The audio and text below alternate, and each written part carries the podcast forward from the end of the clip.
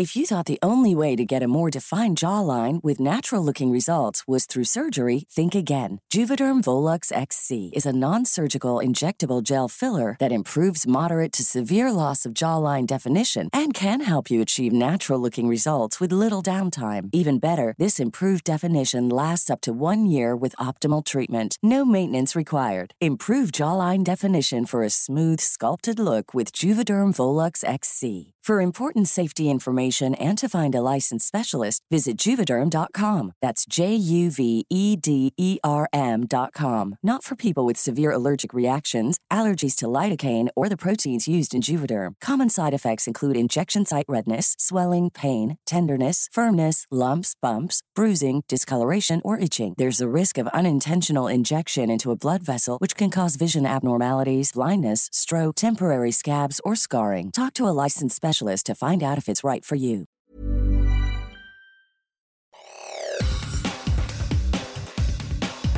Te saluda Roberto Escalante y esta es la información que tiene para ti Organización Editorial Mexicana.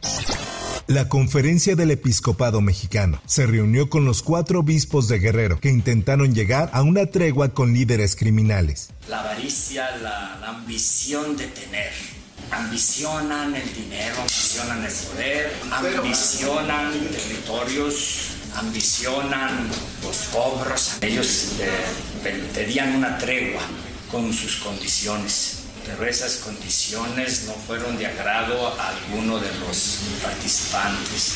Así lo da a conocer el Sol de México. El episcopado llamó a los obispos para que explicaran los posibles acuerdos a los que llegaron con representantes de los cárteles, ya que esto ocurrió sin el consentimiento de la Iglesia Católica. La reunión del episcopado ocurrió este jueves, vía remota, con los obispos de Guerrero, Dagoberto Sosarriaga de Tlapa, Joel Ocampo de Ciudad Altamirano, José de Jesús González de Chilpancingo, Chilapa y Leopoldo González de Acapulco. En más notas, después de tres años de negociaciones, de sortear dificultades e incluso con la intervención de la Secretaría de Trabajo y Previsión Social, del Centro Federal de Conciliación y Registro Laboral y del Tribunal Laboral, y ya con acuerdos en temas sensibles, el sindicato y Nacional Monte de Piedad no alcanzó un acuerdo, por lo que estalló la huelga en más de 300 sucursales, al despuntar este 15 de febrero en esta institución de asistencia privada. Al respecto, Javier de la Calle, director general de Nacional Monte de Piedad, comentó lo siguiente. Escuchemos. Pues han sido casi cuatro años ya, tres años y medio de, de, discusiones, de negociaciones y de, la verdad, de las cosas de falta de entendimiento. El rompimiento a la postre se dio porque el sindicato se ha negado a llevar un convenio de mediación que preparó la Secretaría del Trabajo a consulta con sus trabajadores. Eh, a pesar de que en este convenio se mantienen prácticamente sin tocarse todas las prestaciones que hoy tienen los trabajadores y se otorga un aumento salarial del 18%. En otras cosas, un trabajador de las obras del tren interurbano perdió la vida y uno más resultó lesionado luego de que la estructura donde laboraban colapsó la tarde de este jueves. Esta es una nota de la prensa. Los dos hombres cayeron de una estructura de 10 metros de altura en la alcaldía Álvaro Obregón, en la zona de Santa Fe, mientras realizaban maniobras en la estación Vasco de Quiroga. Por otra parte, la Secretaría de Seguridad Pública de Guerrero desmintió que el tiroteo en el que se vio involucrado el alcalde de Taxco, Mario Figueroa Mundo, fuera un atentado. Esta es una nota del Sol de Acapulco. A través de un comunicado, la dependencia detalló que el convoy en el que viajaba el edil se cruzó con unos sujetos armados a bordo de una motocicleta que habían asaltado en una pollería e hirieron a un empleado, por lo que los escoltas de Figueroa Mundo comenzaron a perseguirlos. Por otra parte, Manuel Hernández Hernández, aspirante a candidato a diputado local por el Distrito 8 de Misantla, Veracruz, y abanderado del partido Morena, fue asesinado aproximadamente a las 13 horas de este jueves. Esta es una nota de Diario de Jalapa. La agresión ocurrió cuando viajaba a bordo de su camioneta en la carretera Misantla-Jalapa, en inmediaciones de la comunidad Santa Margarita.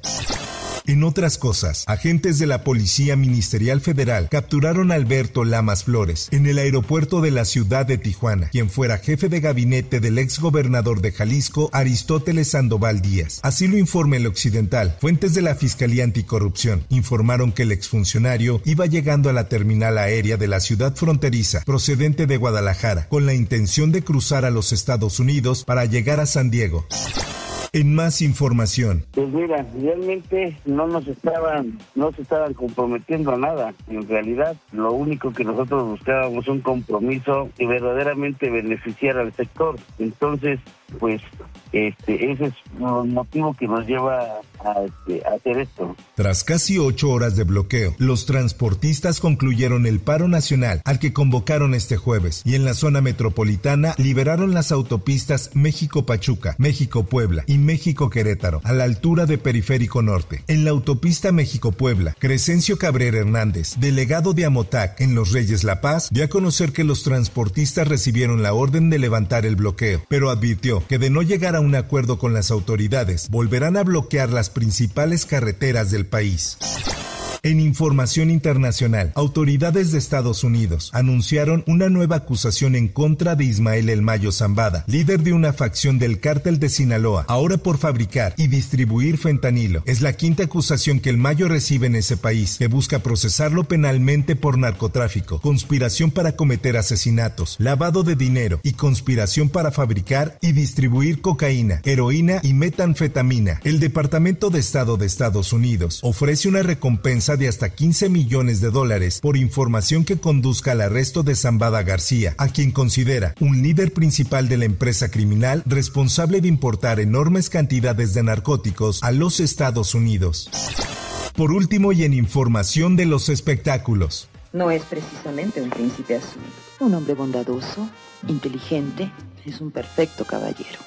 Porque yo tengo el capricho de convertirme en una dama de sociedad aristócrata. La actriz Sasha Montenegro, estrella de los filmes Bellas de Noche, Noches de Cabaret y Pedro Navaja, y ex esposa del presidente mexicano José López Portillo, falleció a los 78 años. La Filmoteca de la Universidad Nacional Autónoma de México y la Asociación Nacional de Intérpretes informaron su deceso ocurrido la noche del miércoles. Hasta aquí la información y te recuerdo que para más detalles de esta y otras notas ingresa a los portales de Organización Editorial Mexicana.